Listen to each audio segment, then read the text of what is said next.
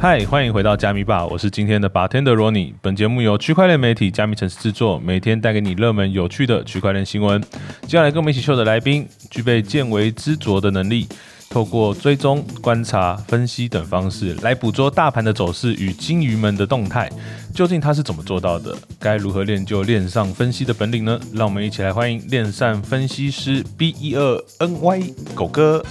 大家好，我是 B N Y 狗哥。好，很高兴欢迎到狗哥啊，不好意思，狗哥，因为你的名字 B E 二 N Y 比较难念一点呐，所以确实蛮难的。对，所以我就叫你狗哥了。那我认识狗哥的时候是，其实大家都这样称呼你的，所以我比较好奇的是，哎，为什么？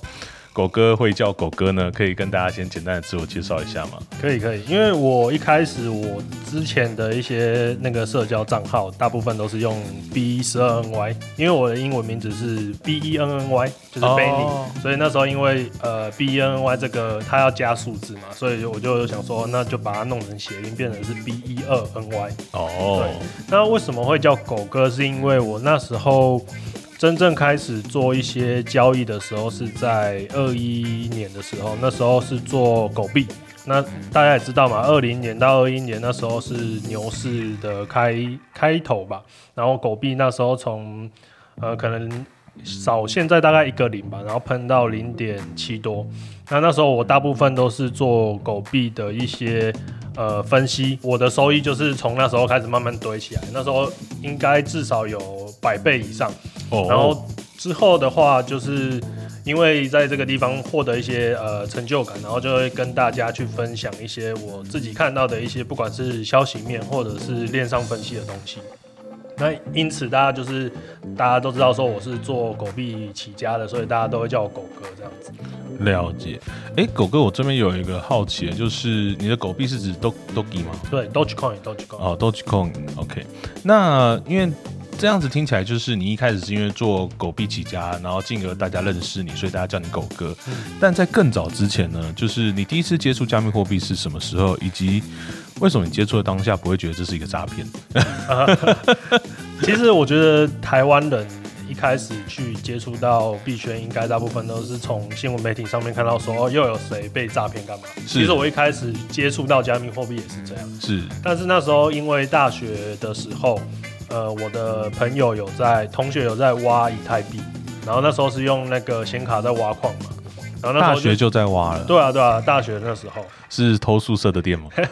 那时候是用实验室的电啊，实验室的电，边做专题，然后边用那个就想说，哎，有人在挖，然后就好奇说，哎，这个东西是什么？他怎么挖了？用电脑不用付钱，然后其实要电费啦，就是不用付钱，然后你又可以。呃，赚到钱，然后那个它的那时候的涨幅，搞不好都是几几百趴、几十趴的。哎，好奇问一下，那个时候大概是几年的时候？那时候的话，大概是六七年前。六七年前，对，六七年前，所以差不多是一六一七年。对对对，差不多那时候。了解。所以那个时候也是刚好就是非常热的时候，所以他等于是每天用学校的电，然后再赚钱这样。白嫖，白嫖。从这么早的时候就有白嫖的这回事了，太厉害了。OK，对，那时候就是因为呃朋友开始在挖嘛，然后就想说，哎，可以了解一下这东西。但是真正进入到有去做一些买卖交易的话，应该是在二一年那时候，就是做狗币开始。对，了解。那最早接触的话，就是大学那时候朋友在挖矿这样。哎，那你那朋友现在应该会所嫩模。天天去吗？没有哎，因为那时候其实他挖了就卖，挖了就卖，其实也没有真的拿住。哦。然后他有几个钱包，其实他自己也忘记说当初呃那个私钥啊、助记词什么了。所以其实他他到现在还是有在玩啊，可是因为。之前因为以太从 POW 转成 POS 嘛，那时候他就没有再继续挖了。哦，了解。所以你的朋友他是一个老矿工，嗯，算是啊，但其实实际上没有赚到什么钱。对，在挖矿这部分。那为什么？呃，因为狗哥，你刚刚有说到，你一开始最早期接触的时候从挖矿开始，你怎么不会像呃像他们一样？因为我身边有接触到的一些朋友，他们是接触矿工的时候，他们就会开始往矿工这个路线去前进。但是感觉出来，狗哥你还是比较倾向于就。就是呃，去分析币种，为什么会有这样的差异？你觉得？呃，其实那个时候我想说，就只是一个好玩的东西，所以那时候其实呃跟他去接触之后，没有继续的往加密货币这部分去研究。那然后是到我硕士的时候。那时候就是二一年，然后我自己那时候也是从那个挖矿，就是看那个一些 YouTube 的影片，然后用那时候我有两张三零八零，也是用实验室的，对，都是感谢实验室提供，感谢实验感谢实验室赞助，然后那时候就想说。因为我自己是呃硕士的领域是研究一些医疗相关的东西，所以那时候就需要跑一些 AI 的模型深度学习，然后就想说，呃，除了那些呃时间跑模型之外，那显卡其实还可以拿来用。然后那时候加上加密货币比较热嘛，然后就用那两张去挖矿。那一开始的话，我就是从 YouTube 上面看到一些呃比较一件式的那种网站，就是 Nice Hash。对，那时候就是从那个 Nest 去挖矿，然后一直挖到二一年十一月的时候，那时候就把卡，其实我就跟那个老师说，这个可能要换新的，然后那个卡号就说啊，那看要报废还是干嘛？因为他们有研究经费，如果你不报废的话，可能。之后也没有办法继续使用，是，然后我就把它收回来，然后去卖掉 又赚一笔。感谢实验室，对，真的真的。然后我刚好那时候卖掉矿卡，大概赚了两倍吧。那时候我记得一张原原价是大概两万多块，然后后面卖的话一张是卖五万六。哦，对吧？其实显卡那时候也蛮赚的。了解。哎，那这样子的话，为什么会切到狗狗币呢？因为像。狗哥，你最早接触的其实刚刚讲的是挖以太，那我相信你可能一开始接触的都是比特、以太这样的大币。但狗币，我印象中在很早期的时候，大家还是把它当成纯粹的民营币，甚至可能一个路人他都可以直接在他电脑装，然后就开始挖这样子。对啊，对啊。对，那你怎么会开始觉得，哎，我好像可以去从狗币这边去做一些相关的分析、投资，甚至进而到你刚刚讲的百倍获利，这样子的契机是什么？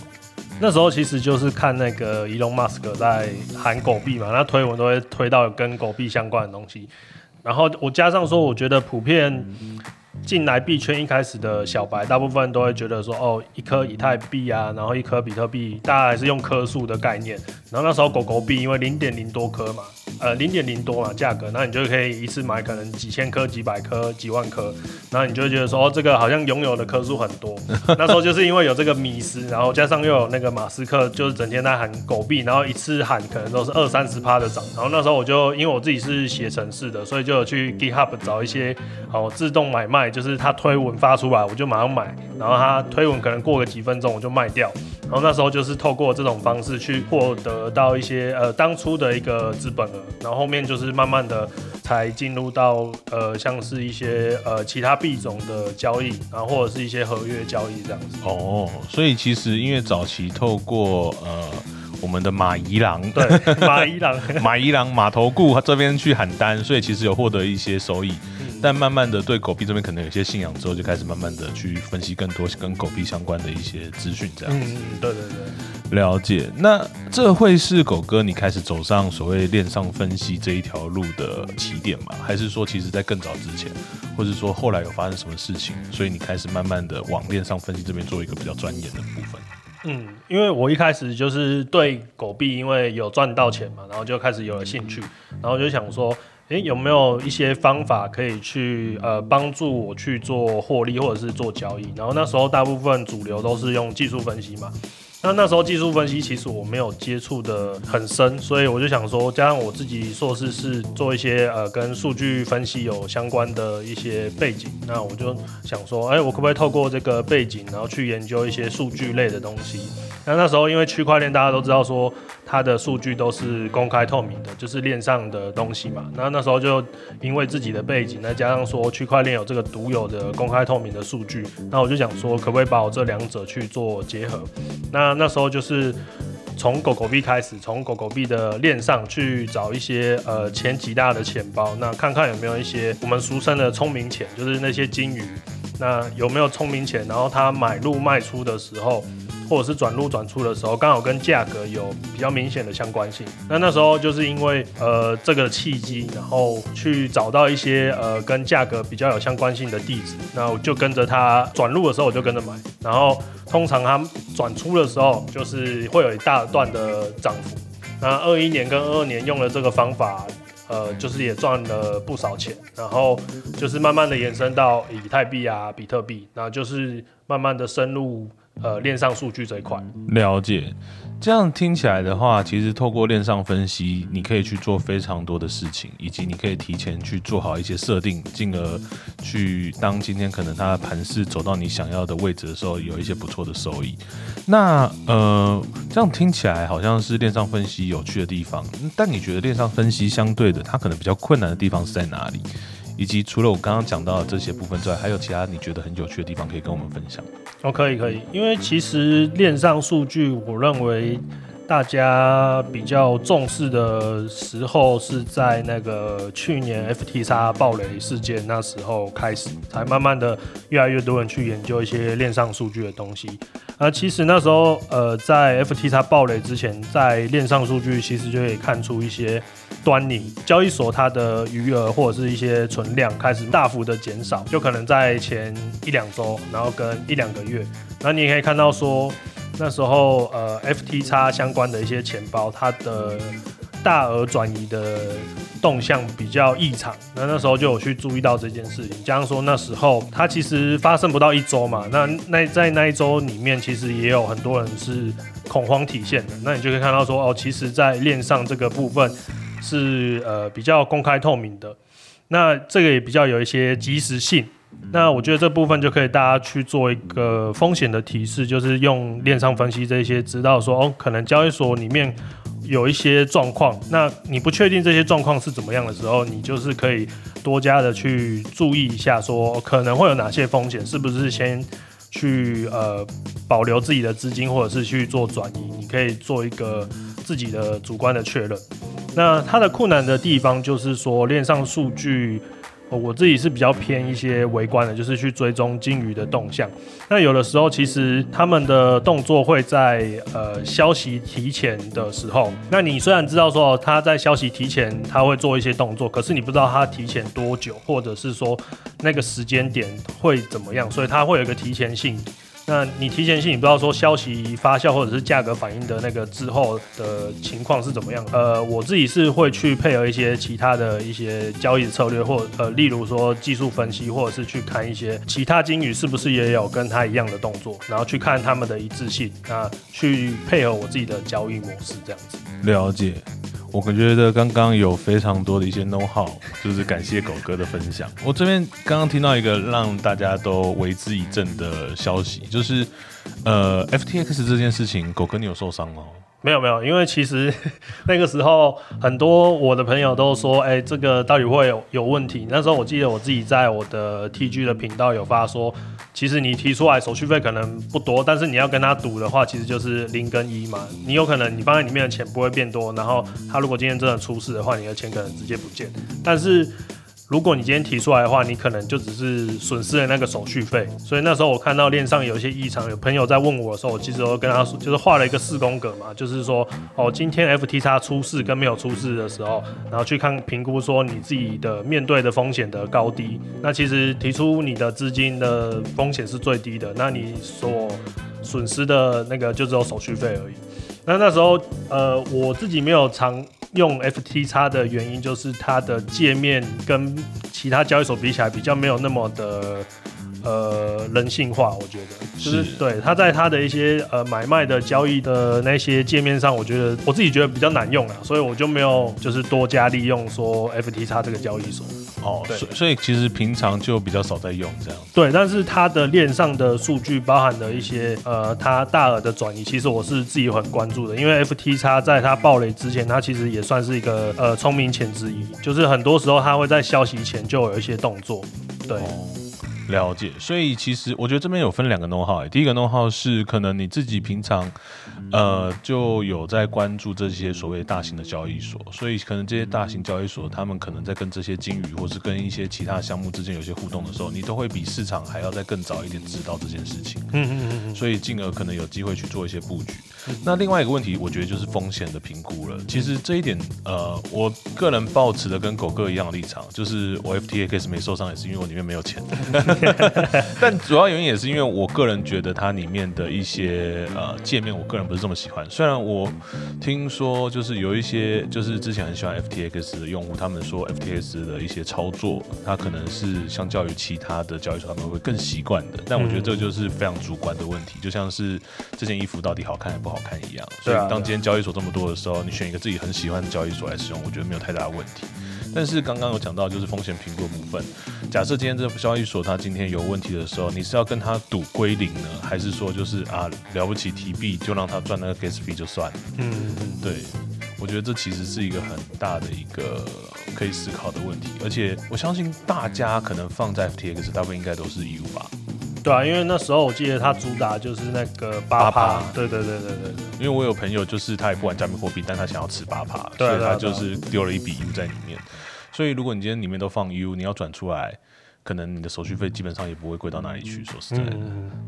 那我觉得这可能就是 FTX 这件事情又再一次的提醒我们，你对于风险的控管有多重要。那这边的话，我想要再问一下狗哥，因为刚刚讲到 FTX 是一个很重大的事件。那除了这样的事件之外，你觉得还有哪些让你印象深刻，或是你觉得很有成就感的事情吗？在你观察链上数据？的时候，进而跟后面的一些事件有一些关联。嗯，因为我记得二一年、二二年的时候，比较多的胜率很高的，就是第一个就是孙哥的钱包。哦，那时候他只要转出的话，基本上就是呃，可能就跌个二三十趴，要做事了。对对对对，要做事了。然后第二个的话，就是我自己有关注一个。呃，也是算是逃顶的金鱼的钱包，他在五一九之前，五一八把所有的比特币都转入币安，然后在二一年那时候十二月四号之前，也就是十一月二十三左右，那时候他提前大概一个礼拜左右，也是把自己的所有的币都清仓。那时候我就是看到这些讯号，就是有提醒，呃，我自己呃认识的人就说，你可能要注意一下，可能接下来市场有一些。呃，风险可能你要评估看看，说是不是要去做一些操作这样子。那再来比较近的一点的话，应该就是那个上几周那个客服事件。客服事件那时候我其实，因为它算是有呃一些链上的动向，跟它有一些基本面，因为主要就是那个。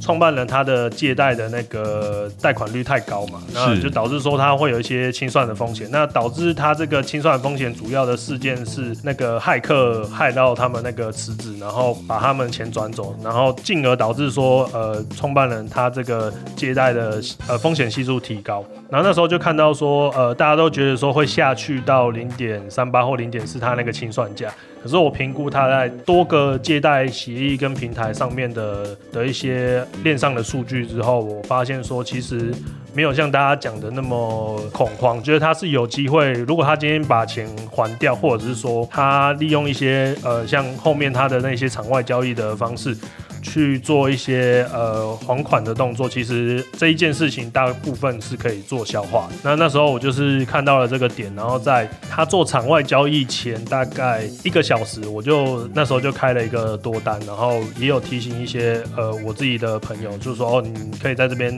尝试做一些呃做多的动作。然后那时候刚好他就宣布说，他开始把他自己抵押的一些币，或者是他现有的手中的一些币去做场外交易。对，那那时候做完场外交易的时候，就发现说，他那个场外交易的价格是零点四嘛。那其实那时候当时市场二级市场价格是零点六。那他说有六个月的锁仓，那其实他是没有一些智能合约的一些绑定，所以其实就是自由行政。你想卖的话，其实你就赚了零点二的价差。那时候就看到说这个消息出来，跟我自己去研读一些数据之后，我就发现说，哦，可能这个点不会是一个底部，就可能还会继续的再往下再去做修正。所以那时候其实就是从呃零点五，然后一直获利到零点六。那零点五五的时候是把我。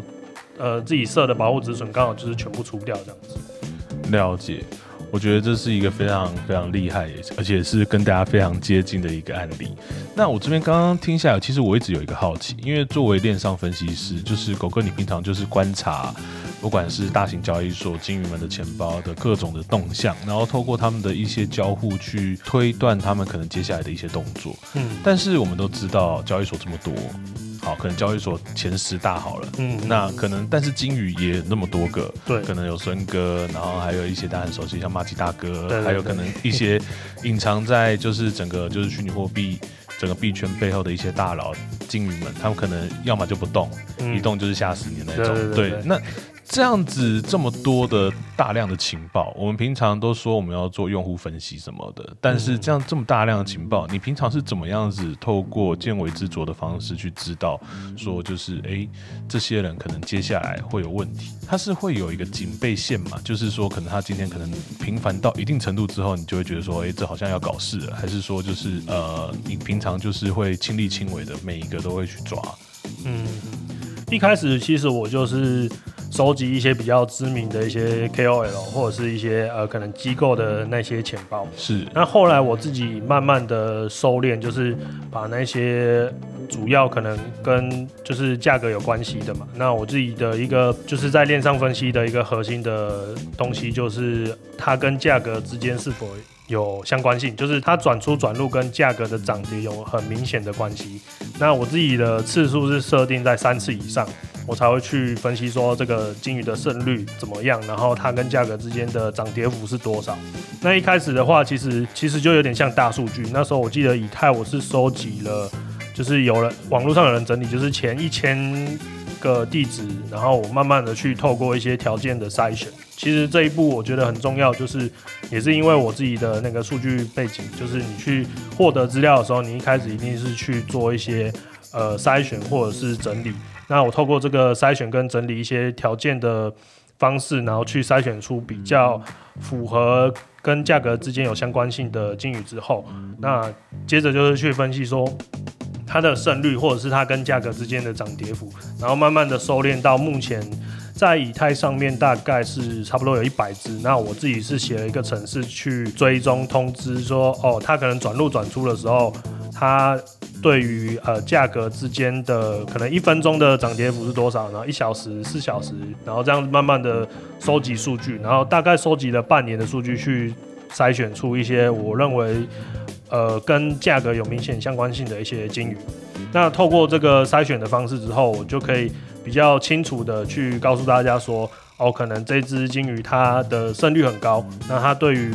价格之间的关系也很高，所以如果它转出或者是转入交易所的时候，可能大家就要注意说，是不是呃可能会涨啊，可能会跌，那这样去做一个风险提示的方式。了解，简单来说就是透过自己的一些相关的筛选，然后去嗯掌握出这些最精华的情报，对对然后再，根据这些情报去做一些额外的操作，这样子。但是呃，我比较好奇的是，因为大家都知道所谓的币圈它是全球的，那既然是全球的，就有一些消息会是在你睡觉的时候。对对对，在你休息的时候，可能在你上厕所或洗澡的时候就蹦出来了。嗯因为像这样子的状况下，就变成说，其实，在非常牛市的时候，大家都是非常疲惫的，可能嗯二十小时都要一直盯着各种讯息，很生怕就是，其实当时牛市也很累，因为大家很怕就是你赚钱我没赚，对对，看到群友赚对，看到群友赚嘛又焦虑了，舒服了。求求你们别赚了，这样对。那像这样子就是一个情报焦虑的状况下，就是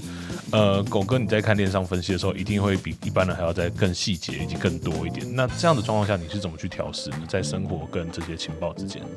嗯，因为其实我在一开始其实也是会蛮焦虑的，就是会怕说可能某一个金鱼或者是某一个链上的转移，然后我没有去追踪分析到，然后跟大家讲说需要提醒到这件事情。但后来我发现说，其实呃我自己做的是一个减法的动作，就是我希望去无存金，然后去把一些比较重要的资讯，然后我自己可以掌握到的。去做分享。那如果就是像呃今天凌晨嘛这种比较大幅度的下跌，然后跟链上比较我自己看起来是没有到特别的有关系的时候，其实我觉得说，那我自己的心态就要调整，反正这个就是在我认知之外的事情。我觉得就是我认为从二一年到现在学到最大一件事情就是，呃，人只能够赚到认知内的钱。因为牛市的时候，其实很多时候大家都会赚到认知外的钱嘛。可能你预期可能只涨了多少，然后你突然就拿到一个可能十倍、二十倍的，是非常有可能在牛市的时候。然后你后面就会用自己的实力再赔回去。对，是所以我就后来我就认知到这件事情，然后去呃执行在自己的交易计划内。就是如果我今天的交易策略或者是交易计划就是可能止损止盈就是到这里，那我后面的钱赚不到，那也那也不是我认知内的，因为我没有办法拿到那里嘛。因为用事后论来讲，就是我自己的结果就是到这边，所以我认为说。呃，人只要认知到说自己只能赚到这些钱，那其实就已经很足够了。因为当你的实力或者是当你的能力还不够的时候，你赚到超过自己认知外的钱，你很容易。会因为其他的一些啊可能心态上啊，或者是一些呃操作上的一些方式，你又把钱再重新再赔回去，那甚至有可能你赔完了利润，那你还把自己本金可能也赔进去了。哇，这个好像很容易发生啊。对，真的很容易发生。所以其实这一件事情，我也是在交易中呃慢慢练习很多次，然后去克制自己的一些内心的情绪，然后去呃调整自己的心态。我这边稍微补充一下背景，我们录音的当下是八。月十八号早上五点的时候，突然跌了一根。平均大概大概跌了十趴吧。对啊，因为我看那个插针下去最大的跌幅，比特应该有十几趴，然后以太也快二十吧，然后小币基本上都是惨死。对，所以其实它还是已经是回弹起来。对对对。所以其实现阶段这一波，其实大家都在找原因。嗯。有比较合理一点的，可能是说特斯拉在卖，那也有说可能是啊，今天中国的房地产暴雷了，所以可能有一些人，大家可能就是想办法先套现。那也有人说是呃台湾神秘力量巴利利，对对对对对，巴利利说来毁灭变圈了，对他来毁灭币圈了，然后就从他讲完这句话之后，他就是高点，对对对对对，他讲完之后就对讲完之后就没有突破那条线了，而且他甚至昨天说啊鬼门开了，我要全力发功，接下来就是做多，然后今天就跌一根下来，对啊，真的是东方神秘力量，对，就有时候好像不能硬干，还是要宁可。信其有，好，那我这边比较好奇的就是，因为刚刚这样听下来，就是哎，整个链上分析，它好像就是透过。这些观察，然后去捕捉到一些市场的先机，进而可以去先去做一些布局。那也确实，狗哥在这件事情上有有收到一些呃利润。那我比较好奇的就是说，因为相信很多人一些比较偏学术派的，甚至说他们可能跟你一样是理工背景的，他们也想要往链上分析这边去迈进。嗯，那你会怎么建议他说，如果他今天立志想要成为一个像狗哥一样的链上分析师，他要从哪边下手会比较适合？对，这其实我自己在做一些。我大部分是分享自己分析出来的结果，是，但其实蛮多人会对我如何分析，或者是我怎么去，呃，对这些数据做一些判读。那有很多人会问我这件事情，是。那其实我觉得。在呃，应应该都说分析嘛，分析主要就是你有呃数据是客观的，但是你自己会有一些呃经验或者是你一些呃背景的关系，那你对不同的数据有不同的解读。所以我自己对于数据这件事情就是呃数据有真假，那观点没有对错，所以有可能你同一个数据，呃，我跟其他分析师可能解读出来的东西是不一样的。那我觉得都是个人的一些呃经验，或者是他自己从以前到现在可能，呃，累积的一些实力，然后或者是一些呃判读的方式。那如何去呃开始进行链上分析的第一步，就是你可以先去 Google 找一些呃跟链上数据分析有相关的一些呃基础的知识。然后你就可以慢慢的一步一步去看，说哦，区块链浏浏览器啊，EtherScan 啊，然后呃，比特币有比特币自己的一些链上的东西。那这些基础的链上的数据，大部分都是属于一些 low data，就是一级的数据。那有一些二级的数据，就是有人家整理过的。那这部分我会把它称为叫做一些链上宏观的数据指标，就是像有一些呃长期持有者他的损益啊，短期持有者一些损益，就是有一些专有名词，他们透过一些统计的方式，然后去做出一些呃指标类的东西。那这个部分的话，其实呃大部分是要付费的，你不一定要会怎么整理，但你要如何去看懂这些数据，那它基本上都会有一些它的原理的解读。那我觉得你对原理有一定的了解之后，你自己在看这些数据的时候，你也会比较清楚说这些数据带给我的资讯是什么。那现在它可能判读出来的东西是呃偏长期、短期，还是说呃它可能带给你一些什么样的看法？你可以自己再去结合自己的经验去做一些呃交易呀，或者是分析上面的解读。那如果你真的对于这些没有很呃一定的数据的背景的话，其实你也可以呃先从一些别人分析的结果去看看说人家是怎么分析的。那主要就是推特，呃，推特其实就是币圈大家常用的一个呃社交媒体。那大部分你在上面你搜寻一些，不管是中文你打链上分析，然后你英文打 on chain，那其实都可以找到蛮多呃推特博主去分享一些他自己对于电商数据的一些观点。那你就可以透过他分析的整个脉络，然后整个思路，你去。看看是否你能够学习到他是怎么去做分析的。那我自己有时候也会讲说，我怎么去做分析的，然后我怎么去看这些东西。那我自己的核心就是说，跟这些金鱼或这些地址对于价格之间的相关性嘛。如果相关性高的话，我就会去做分析；那相关性低，那我基本上就是不太会去呃进一步的去分析。了解。我觉得狗哥刚刚分享的很全面，只是刚刚有一段我听的之后，我蛮好奇的，因为你刚刚说到数据有分真假，嗯，因为我印象中大部分的链上数据都是公开的，对，所以呃，狗哥说数据有分真假，是指真的会有假数据去影响到你的分析结果吗？还是说它可能是另外一种的形容？其实这数据有真假的部分，就是大部分会发生在二级数据上面。举一个非常呃，应该也是近期的例子，就是在。今年可能三四月的时候，那时候就是有一个推特消息的博主叫做 DB，那时候他就用了一个叫做诶，现在有发币那个 ARKN 那个那支币，它的一个链上数据，他也是做链上数据的，他的那个网站，然后他就发布了一个美国政府将他的比特币转出的这个通知，然后就是那时候我记得就是比特币也下杀了一个，然后后面就是他的数据的网站就出来说哦，这个其实。是一个呃通知误报，其实美国政府的地址没有动。那有很多分析师去抨击这一点，说，呃，你作为一个链上分析的人，那你这个数据应该是要提供比较真实、比较及时的。那你分享了这个数据是呃假的通报，其实对于当时的市场情绪也是有影响的。那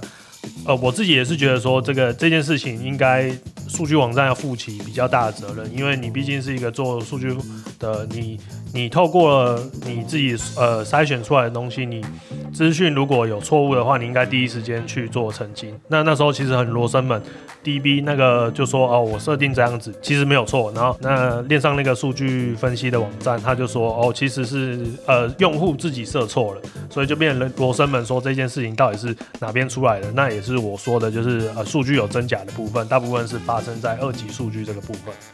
了解，对，所以可能大家平常在获取情报的时候，可能还是要确定一下你的情报员本身纯不纯。嗯，对。如果说可能今天你的情报员有一些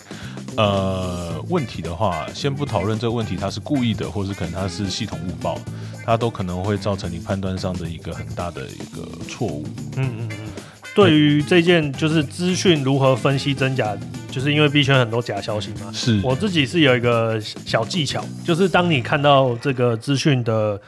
的情绪如果很强烈的时候，有时候你就可能你要反向的去思考说，哦，这个东西到底是不是真的？嗯，因为有的时候这个东西一出来，有可能，呃，像那时候呃前阵子那个 A P T 它跟微软去做合作，然后就喷了一根。然后那时候其实这一件事情，大家的情绪上面可能就是哦，他要跟那个微软合作是一间大公司。那其实后面有人分析说，其实他只是用了微软就是 AI 的一个某一个套件而已，他只是作为一个使用者而已。所以这件事情，微软他自己官方也没有去公开这个消息。所以我认为说，一个小技巧就是，当你看到这个资讯，然后你有比较大的情绪反应的时候，你就要去思考说这件事情是真的还是假的。那你就要可能要思考一下，不要马上因为这个消息，然后就去做。呃，formal 的动作，或者是去做一些可能交易上面的一些策略。了解，对。哎，我刚刚有想到一个问题，就是说，因为像大部分的一些呃，先讲币圈整个生态好了。币圈的生态，因为本身就是呃，可能比较多消息面的东西做堆叠的，所以其实今天只要有一个非常利多或者是呃利空的消息的时候，其实大家在追求它的正确性之前，可能就会先去做一些操作了。对对对。所以就会变成说，就一窝蜂的买买进，或一分一窝蜂的就。是卖出这样子，那其实呃，我们刚刚前面都讲，就是狗哥你这边更多的都是一些电商的分析。那其实有一些可能有时候可能一些合作或是一些谈好的地友，他们可能本身他不会马上都显示在链上，嗯，所以这个时候狗哥你会怎么去查证这件事情？呃，通常我知道这个消息之后，我就会去链上去做一些呃分析，说哦这些是不是有一些端倪，或者是前几天或者是最近有没有一些动向比较可疑的。是，那我先去确认说它是不是。呃，因为我有说过，链上数据通常会比较提前，所以我就会看说它是不是有一些呃金鱼或者是一些呃聪明钱或者是老鼠仓，然后看看说他们有没有动作，然后去看看说这件事情它对于呃价格之间的关系，有时候假消息真消息都会影响到市场，所以我就会觉得说，不管你今天是真假，那就有那句话嘛，先 F in，然后再 D Y O 啊，所以我觉得这句话也是。蛮蛮好玩的，就是你其实有的时候你不管消息是正确的还是错误的，你反正有人要要拉盘要砸盘，然后有可能你跟着进去就可能会赚钱。那大部分的人我觉得应该都是跟到后面那一段赔钱的，所以我觉得说除了像我自己，我会先透过链上去做一些交叉验证之外，那通常第二步就是像我刚刚说的那个技巧，就是你先看看说。呃，这个东西是真的还是假的？那看它是已经反应完了，还是还没有反应？那你再去做一些可能交易策略上面的一些参考，我觉得会是比较呃谨慎的，因为其实像现在这个市场中。呃，流动性比较差的时候，你有时候去，可能你现在赚钱嘛，然后你可能半夜起来，还是说早上起来，你发现说你的仓位怎么不见了？所以我觉得大家在这个市场现在这个情况的时候，在风险控管上面，就是要更加的谨慎这样子。我觉得刚刚狗哥讲到一点非常重要的，就是这是一个透过情报堆叠的市场，所以今天这个情报它不管。呃，好或坏，不管说这个消息，你看起来它跟链上没有关系，它这个情报既然丢出来，它一定是有它的目的的。对，所以它既然有它的目的的话，在它执行这个目的之前，它一定会有所动作。嗯，用这样的逻辑去推敲，其实就可以发现到说，哎，其实很多人他可能是先已经做好了准备之后，他才丢消息的。嗯，然后透过一波暴涨之后，可能后面的人一窝蜂进来之后，他可能再去做慢慢的出去，嗯，去砸盘，或者是说他可能就出场了这样子。所以我觉得刚刚这样这样子，哎，这样是不是有一点不败地位啊？就是我可以透过观察，去提前获取这些资讯之后，提前去去做布局。然后布局完之后，等这个消息报上去之后，因为你进场的够早，就像是我们现在，我当初买一颗比特币可能要五六十万，但是如果说你的成本是五六百块的话，其实你不管是承担的风险，或是你本身的余韵，都会是跟人家是有所落差的。嗯嗯嗯，其实也不能说是不败，就是就是像我刚刚讲的，就是你在虽然你知道他动作，但是你不知道这个消息什么时候要发出来，所以有的时候你有可能，如果你不是买现货，你是做合约的话，你可能就要自己去配合一些。止损的动作，有可能这个消息可能是呃快的话，可能一周或者是几天；那有慢的话，搞不好就是一几个月。像我那时候，我记得呃我自己在狗狗币去年那时候，因为马斯克收购推特嘛。那时候狗狗币有跟着喷上去，那那时候其实，在呃六七月的时候，我就开始逢低买入了。那时候我记得我的均价是差不多在零点零五左右。然后真正消息一出来喷上去之后，就是链上动作开始是六七月，那真正消息喷出来是已经到十一月了。所以这个部分虽然我自己呃提前布局了，但是你其实要承受一段就是你可能不知道说这个消息什么时候会出来的一段时间。那相对来说，你虽然你的价格比别人低，但是你承受的风险可能也是比别人高一些。但是你可以透过一些方式去控管自己的风险，可能就是哦，我那时候就是定期定额的买，然后就是啊，不管价格是在多少，就是买买买。然后，但是我自己。不是很确定说到底什么时候喷，那我喷上去之后，我可能就是呃先把我自己的成本先出掉，那后面就是慢慢的再配合一些可能金鱼出或者是链上的东西，或者是消息面的方式，那我就去。呃，利好的时候我就会去出一点，出一点。那透过这种方式去呃达成我自己的一些交易计划。了解，虽然说你可以很早去知道这些消息，但你不知道它真正发酵的时间。对，所以有时候你扛可能是扛一个礼拜、一个月，甚至半年。对，所以其实我觉得是一体两面的。像呃，再举一个例子的话，就是最近呃我自己追踪了一个以太金鱼，它从五月到前阵子它的胜率是百分之百，就是一百趴，但是它在呃，一八五零的左右的时候，他是第一次认赔出场，他出场了大概两万多颗呃以太币去币安，那时候他是第一次认赔出场，大概亏了一百多万美金吧。那如果他那时候其实出的点位虽然是认赔，但是以现在来看的话，你可以发现说他其实是亏损的比较少，因为他少失了这一段跌幅。所以我觉得在不管是链上还是说你作为一个交易者还是投资者，你呃不可能是胜率百分之百的。虽然你可能短期内或者是目前是百分之百，但是你有可能你遇到的一些极端状况的话，可能会导致你你也亏损的状况。所以我觉得在你自己可控的范围内去做一些交易，我觉得是很重要。就是你可能哦长期就是小赔小赔小赔，但是你可以赚一波大的，我觉得那也是一种交易策略。了解，这样子的话就会变成说，你从什么时间来观察这个金鱼，其实它给你的反馈其实都完全不一样。对对对对，因为你从可能之前观察它百分之百，然后可能到今天以前，它可能有赔了一笔，嗯，但是你今天来看之后，又发现说，哎，其实它相较于其他，对，其实有点大部分在链上都是用结果论去推敲，是，所以当时他第一次做了一个跟他那前面规律不符合的情况，就是他认赔出场的时候，其实我那时候是没有动作，也没有去做分析的，因为毕竟他是第一次，所以我觉得说，呃，在今天回去看的时候，我就发现说，哦，有这个经验，我之后可以列入我自己去做筛选或分析的一个标准。因为当时如果我分析不出来，或者是他是第一次做这个动作的时候，其实我就暂时先不会去分析，因为其实你大部分的时候你去他没有做过这件事情，所以你只是在猜说他可能会怎么做。所以后面来看的话，就是说哦，之后可能我们可以参考说他的这个动作，然后去分析说他接下来的转入转出，其实有可能会亏损，但是可能他亏损的是可能呃相对的高点，他亏的不多，我觉得也是可以做一个参考这样子。了解，OK，那我们刚刚有稍微聊到非常多，就是呃，狗哥在作为电商分析师时发现的一些美感。那呃，狗哥认为说什么样子的特性会非常适合分析师呢？以及就是如果说具备这样的特性的人的话，他应该怎么努力？因为我们都知道，就是有些人可能他的呃天赋可能不太一样，就有些人可能看数字就是比较厉害，但有些人可能呃很努力的，但是他可能还是没办法看出一些端倪。所以你觉得可能什么样的人需要？具备一些特性，他才可以成为分析师。呃，其实我认为说，呃，不管今天是在链上数据，还是做任何事情，第一件事情就是你对这件事情有没有兴趣。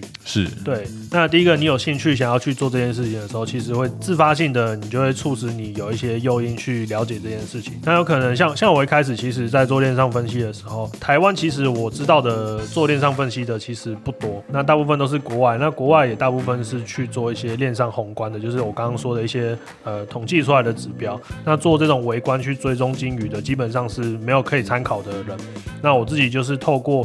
呃喜欢呃数据，然后有这些数据的背景，然后慢慢的自己去呃研究。那时候其实可能一天花了呃十几个小时在看这些东西，那我也不会觉得累，因为这件事情就是我热爱的事情，对，所以就会觉得说。做自己喜欢的事情，有可能时间就过很快，就过了八个小时、十个小时。然后后来慢慢的接触了越多，然后你就可以开始可以慢慢看出一些东西的时候，就是去做一些筛选。那熟能生巧。那当你做的次数越多，然后你有自己的一个 SOP 的时候，你就可以慢慢的可以去更快速的去了解说目前的一些链上的动态。那你需要具备哪些特性的话，其实。第一个就是你要喜欢数据这件事情，那第二个的话，就是你愿意去花时间去了解那。有可能因为我自己的个性是对于这些呃数据比较有一些呃经验，所以这样说我自己是做交易的。那有可能今天你是做玩 NFT 的，你可能对 NFT 链上的东西你就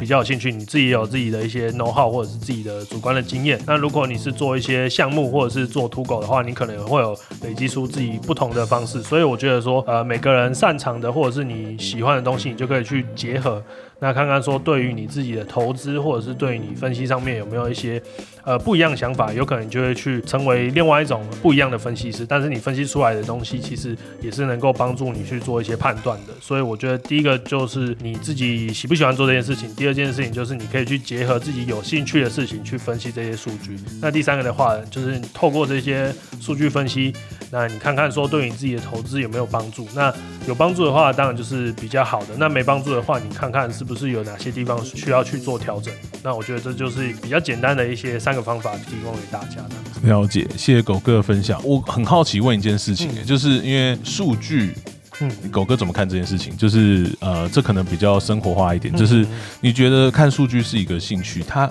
就带给你的兴趣，你可以跟我们形容一下。就是哦，当当然在币圈，对，因为做这么久，就是第一个数据带给我的，当然就是呃收益或者是赚钱，所以那时候你就会比较有成就感。那第二个的话，就是你分享给大家，然后当你分享个这个东西的时候，呃，大家认同或者是大家觉得说。好，谢谢你分享的这个东西还是怎样？这个对我来说也是一个有价值、有成就的东西。那如何去看数据这件事情？其实因为我自己呃是研究这一块的，所以当我看到一个数据的时候，我会比较用批判性思考，说去反向思考，说哦这个数据它呃是不是？因为大部分看到数据的时候是别人分享一些观点的时候，是，所以我会去看说跟他观点反向的观点的时候，是不是这个数据也是符合呃这个特性的？因为观点是。他自己主观的，那数据在那边，那他透过这个数据去说话，有可能他没有说出来话才是那些重点。所以我一开始看到数据的时候，我会先看那个分析师或者是这个新闻或资讯的一个观点，然后去反向推敲说这些数据没有说的事情，那看看说是不是也符合这个数据本身带出来的一个特性，然后才去看看说哦，他可能讲的真的是对的，或者是他讲出来的。这个东西跟数据是不是他有去做一些筛选，或者是去演示说哦，可能他把对自己不利的数据去去掉，然后只讲说对自己有利的数据。这其实可以用反向的思考或批判性思考，你可以去看出一些端倪。当然不是全部啦。我这边的话就是帮狗哥稍微简单总结一下，就是数据这边可以带予给大家乐趣。第一个当然很明显就是收益嘛，你在这边做分析，分析完之后他有办法正向回馈给你，哎，真的是有赚钱的，代表你做对。我觉得这是一个非常实质的一个成就累积。对，第二个当然就是你的分享。因为有时候你的分享的时候，其实说实在的，币圈的聪明人也非常多，所以如果你本身没有一些数据基础去做建构的话，你的分享其实是很容易被 challenge 的。所以就变成说，今天透过这样分享，那这些呃很多人去认同你，以及可能很多的大佬也会去愿意跟你合作，进而去转发你的文章之类的。其实这无形之中也是慢慢的是有一种成就感的累积。对，那我觉得第三点也是最重要的，就是验证。因为其实就是作为一个分析师本身，对于看到其他数据出来的时候，其实第一时间不会是全盘的相信，而是会去验证他说的到底是不是正确的，对，或是说可能是不是有一些内容，事实上是他不希望你知道的。嗯，那这些东西有没有办法透过自己的功力去找出来？其实我觉得它也是一种成就感累积。这种感觉好像是以前在解数学题目的时候，好不容易解出答案这种感觉嘛。对啊，而且其实我自己在做链上分析的时候，发出来其实我更喜欢的是反向的回馈，就是有可能我漏看了什么东西，或别人跟我有不一样的看法的时候，因为这种东西，我觉得就是对我来说，我可能有漏看或少看了什么，我觉得这是补充，或者是说。呃，跟别人有一些交流的机会，因为有的时候我不知道我分享的东西到底实质上应该不能说有没有对跟错，就是我自己看法的一些呃主观或者是客观。那如果有人提供我一些比较不一样的想法的时候，我就会觉得说，哦，这也是有助于我去之后去做一些呃分析上面的调整，或者是去做一些经验的累积，我觉得是好事。这样子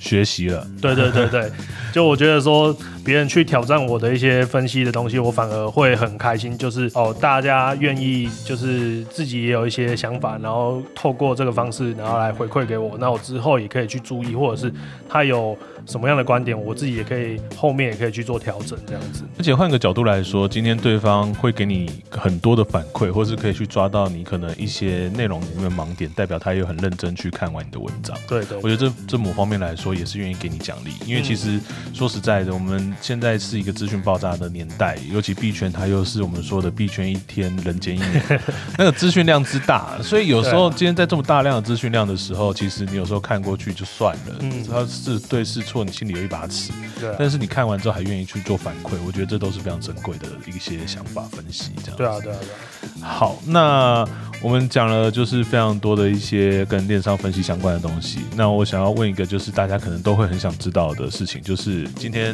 刚刚前面讲了八月十八号嘛，刚好又叠一根，妈的有够熊，熊到爆。呃，之前以为就是以以太来说，它卡在一千八上下，你觉得它好像随时都要突破，可能飞上两千，结果它一转身就直接给你掉到一千六，中间还给你插一根到一千四这样子。那在这么熊的状况下，狗哥你怎么看待整个加密货币市场？它会回到之前大家都在讲的说啊，可能接下来会跌到一千，还是你觉得以长期来说，它可能还是有一个机会的？哦，我觉得可以分两个，一个是我自己主观的。呃看法，一个是链上的看法。是以链上来看的话，其实现在的市场的流动性来说，比起当初 F T X 到年初的时候，其实是差了很多。因为那时候就我自己在链上追踪的很多的造市商，或者是很多的一些机构，其实是慢慢的退出。那加上说，呃，美国开始监管嘛，那很多的资金其实是呃撤出市场的。那这从一些链上数据，像是一些 USDC、USDT 的市值，或者是它在交易所的存量，然后它呃就是烧毁兑换回美金的这个东西，其实在链上是可以看到的。那你可以看到，呃，不好意思，所以它是持续的在下跌嘛？整体的存量，应该说 BUSD 因为它没有办法继续铸造，所以它其实就是一直慢慢的减少，就是已经没有办法再继续使用。然后现在就是有 USDC 啊，然后 PayPal 的那 PYUSD 啊，然后呃 USDT 这种东西，其实在链上来看的话，很多时候是呃没有多的资金进来，但是还是有一些资金，它是浮动的。那你可以看得出来，如果是用相对的概念去比较的话，它跟呃年初跟年初之前那时候其实是差了非常多的。那我也稍微讲一下，说就是流动性这个东西，其实就是说呃市场上像是前几周。八月前几周跟七月那时候，就是你可以看到说价格可能你白天看晚上看都还是在差不多的价格里面，就是表示说现在这个价格它的买卖的意愿很低，那根本就是成交量来看的话，也可以发现说哦成交量也是没有到很高，就表示说没有什么人愿意在这个地方去做买卖。那这个就是我说的流动性的一个问题。那跟牛市比起来，就是有可能每个价位它的成交量都是非常的高，那流动性低的时候，就表示说大家参与的。呃，意愿很低。那相对来讲，呃，两个看法，一个就是呃呃，买的人不愿意在这边买，然后卖的人不愿意在这边买。呃，另外一个看法的话，就是呃，如果今天有一个比较大额的资金去做卖出或买入的话，也会非常的影响到这个价格的走势。就像呃，今天凌晨就八月十八的凌晨那时候，呃，就是有非常大的资金去做空跟卖出，那这就相对的影响到呃价格之间的波动就比较大。了解。那在个人的部分呢？在个人的部分，因为从年初到现在，呃，很多的链上数据的指标都是慢慢的有从熊市到熊末牛出的那种感觉。那其实，在链上这部分长期都是以看多为主，所以我自己的一些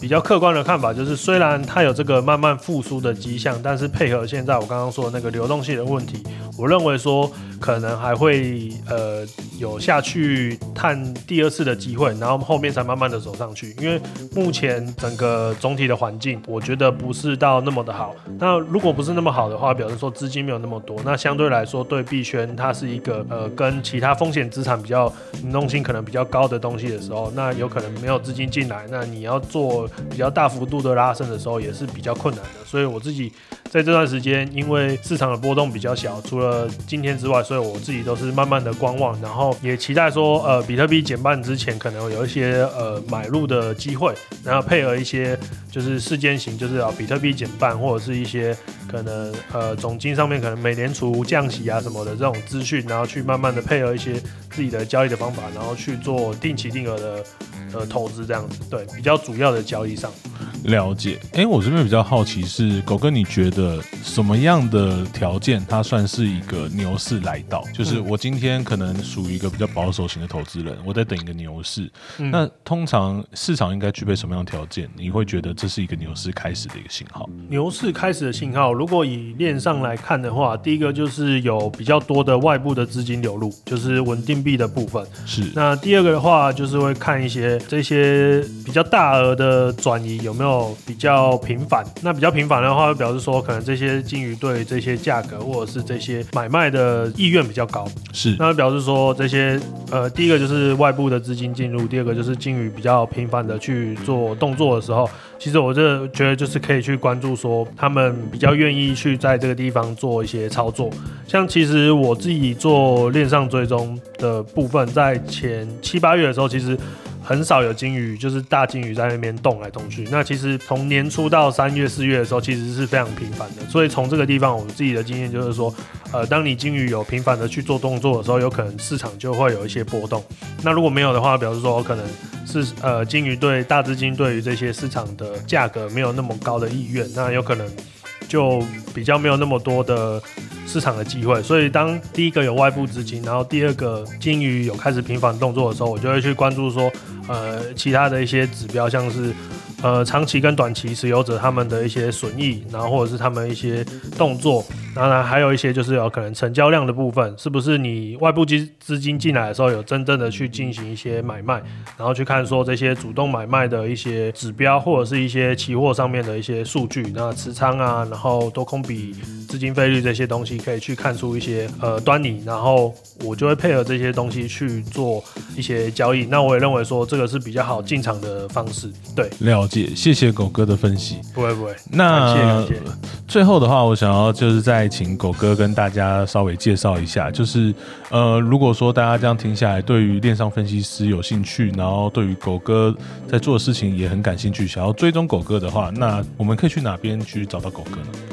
呃，目前的话应该会有三个方式。第一个主要的方式就是我的推特，就是我的推特账号是 B 六六 NY。对，这边怎么变六六了？因为 B 一二 NY 有人用的时候，我就只能用 B 六六 NY。OK，所以六六才是才是真的。对对对对对。那那有勾勾吗？我的勾勾因为常换大头贴，所以常常一下又有一下又没有。OK OK。对，那我在推特上面就是。有时候写一些小作文啊，然后有的时候会分享一些我自己呃链上数据的一些观点跟交易上面的一些分享。对，那比较好奇的是，小作文是复制贴上的，还是你很认真去打？我我很认真的去打，因为有有的时候我觉得说，呃，认真分享一些链上的东西，可能大家。不一定看得懂，那小作文大家都看得懂，那流量反而比较高，所以我觉得就是交互的使用，就是让大家就是啊看到一些流量，然后愿意去看我的认真的链上分析这样子。我每次都看到你在抱怨说你可能乱打两句话，然后对啊，流量就很高，对，大家都疯狂按赞啊，你很认真分析的时候都没人在理你，对啊，没人想动脑。然后第二个方式的话，就是我在那个 Telegram，就是 TG 上面有在两个地方，一个是那个 Alex 与交易的本质。就是一个 Alice 那个也是蛮厉害的交易者，他是以主流技术分析为主，那他也是蛮厉害的一个 KOL。那我目前是在他那边担任链商分析员。那第二个的话就是 DA 交易者联盟，我在那边是也是做链商分析，然后也是呃社群的合伙人。那大部分我会把一些像是筹码分析或者是一些链上的东西，或者是比较呃我自己目前在研究的东西，就是造市商的一些动作，因为从链上也可以看到，那也会主要去分享在那边。那第三个方式的话，就是私讯我 TG，呃 TG 的话，我的 ID 也是 B 六六 NY，对，所以其实如果你真的想要找到我，查 B 六六 NY 在 TG 或者是推特上面都可以与我去做一些联系。那如果你有一些链上的呃一些疑问或者是一些看法的话，也非常欢迎大家跟我交流这样子。好的，狗哥是很好客的，各位，希望大家找他的时候是谈论就是链上分析相关的，不是跟他讲开话。其实我我我自己是比较。轻松，然后比较开心，就是哦，大家就聊聊天嘛，不一定说你一定要跟我讲一些链上的东西。如果你有一些呃投资上面啊、生活上面，还是一些交易上面有一些东西，你想要跟我分享，还是说想要问问题的话，我其实都很愿意跟大家就是打屁聊天，请教怎么写小作文。